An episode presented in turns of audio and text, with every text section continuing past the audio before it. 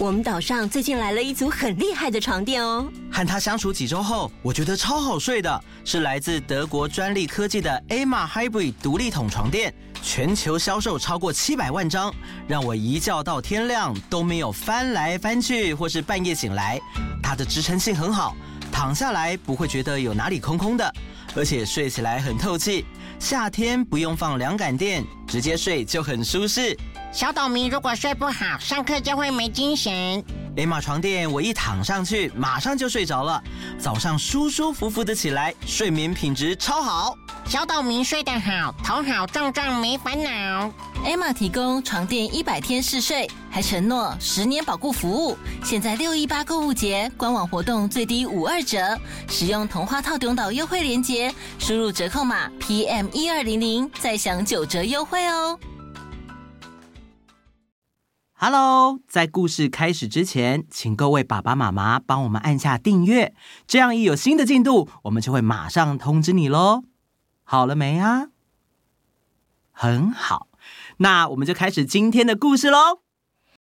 多几个岛最热，透中岛。嗨，我是 Momo，欢迎来到童话起从童话故事里发掘生活中的各种小知识吧。温暖的套中岛更新哦。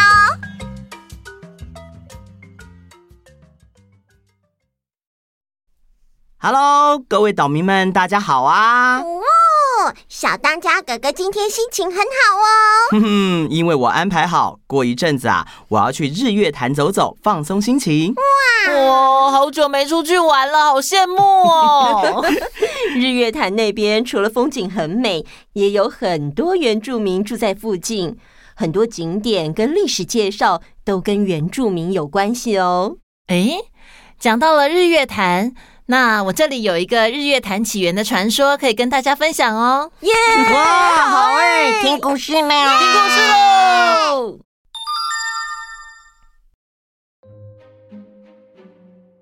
从前，从前有一对非常恩爱勤劳的夫妻，叫做大尖哥和水社姐。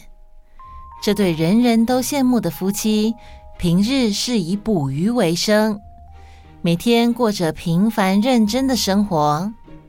有一天，这对夫妻像平常一样在河里捕鱼的时候，哎呦，哎呦，啊！这几天的天气真是不错，溪水也很清澈，最近的渔获量都很不错呢。老公，你辛苦了，来喝个水。老婆啊，嗯，你每天陪着我捕鱼。回家还要忙家务，你也辛苦了。嗯，这对夫妻的感情真的很好。不过呢，就在这个时候，忽然一声巨响，地动山摇，像是发生了大地震一样。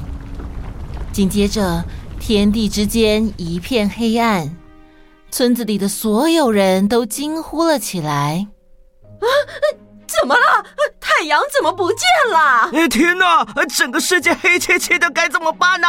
哎呀，太阳总不可能不见吧？一定只是被遮住了。啊，等等，应该就出现了。啊，这这这这太不吉祥了！对呀，好可怕，吓死人了！哎呦，吓死本宝宝了！哎呦，大家根本不知道发生了什么事，只能期待重新恢复光亮。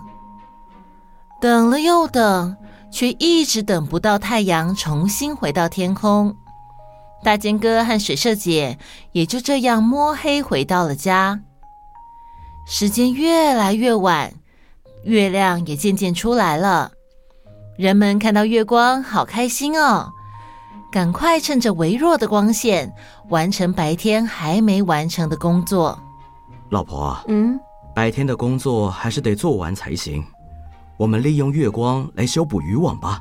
好啊，那我来帮你。嗯。然而，就在这个时候，不幸的事再次发生了。又是一声巨响，一阵天摇地动。在一阵混乱之后，大家发现月亮也不见了。啊！天哪！怎么会发生这种事啊？哇！不止太阳，现在连月亮都没了。哎哎，不要担心，我相信这是暂时的啊，明天一定就能恢复正常了。真的？你都知道？哎呀，一定的！吓死我们了！来来来，大家带着忐忑的心情，期待隔天的到来。没想到，从那一天开始，天上真的再也没有照明，每天都是黑漆漆的。大尖哥和水社姐还能勉强点着一小盏竹灯捕鱼，但因为没有阳光，农作物开始枯萎，粮食越来越少，大家的生活也越来越困苦。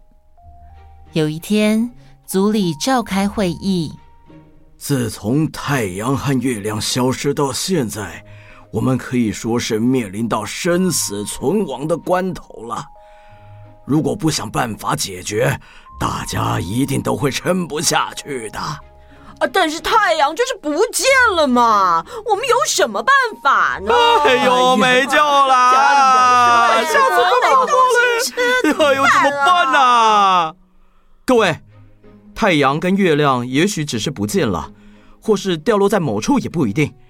这样吧，我愿意出发去四处找找看，总比在这里什么都不做来的好吧。大姐，外面的世界一片黑暗，会遇到什么状况，谁都不知道。你可千万要小心啊！好的，头目，我太太会陪着我一起出发，我们能互相照应的。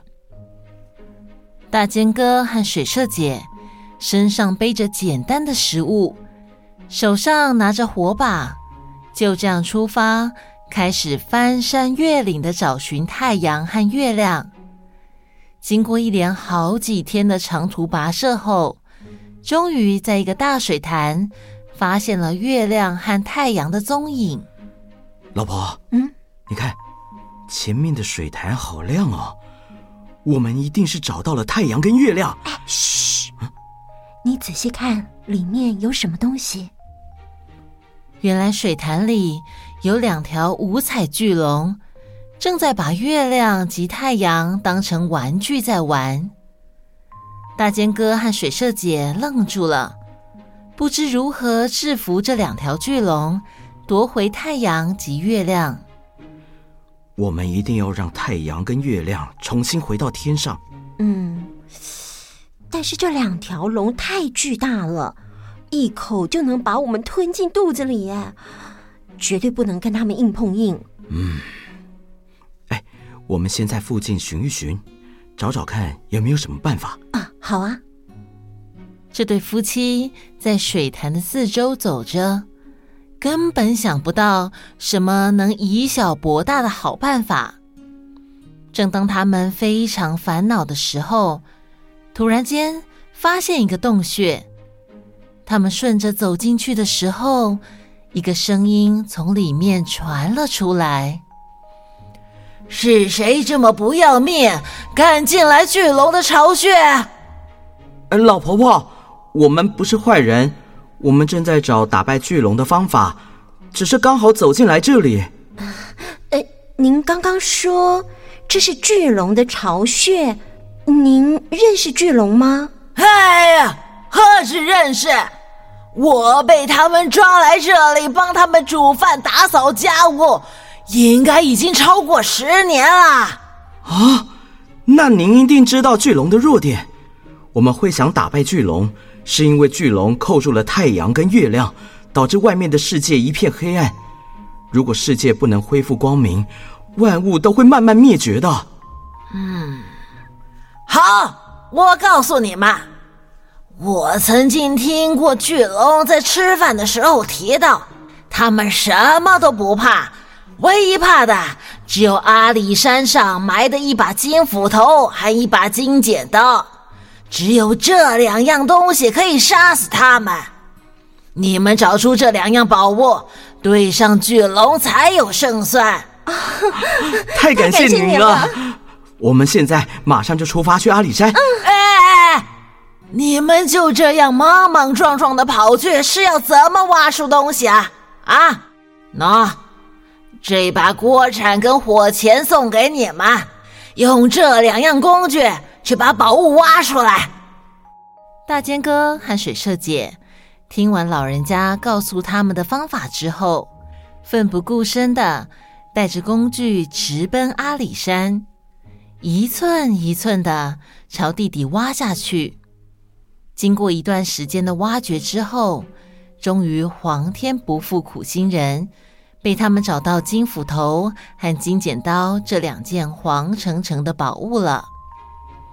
夫妻俩带宝物回到水潭，大尖哥首先把金斧头丢进水里。金斧头，拜托你了，摇！金斧头马上把两只巨龙的脑袋砍得头破血流。两只巨龙忍着痛苦，正想冲出水面朝天空飞走的时候，水社姐拿起金剪刀，又往巨龙丢过去。金剪刀，也拜托你了，好！金剪刀划过了巨龙的喉咙。就这样，两只巨龙都死了。虽然巨龙死了，夫妻俩却面临到另外一个难题：他们不知道要怎么把太阳及月亮送回到天上。就在这个时候，获得自由的老婆婆现身了。谢谢你们除掉大害。也让我这老太太能重获自由。老婆婆，我们杀死了巨龙没错，但是太阳跟月亮还浮在水潭上，我们不知道要怎么样才能将太阳跟月亮送回天上。嗯，你们有牺牲小我完成大我的决心吗？当然了，我们从离开村子的那一刻起就已经决定了。就算是牺牲性命，也一定要完成任务。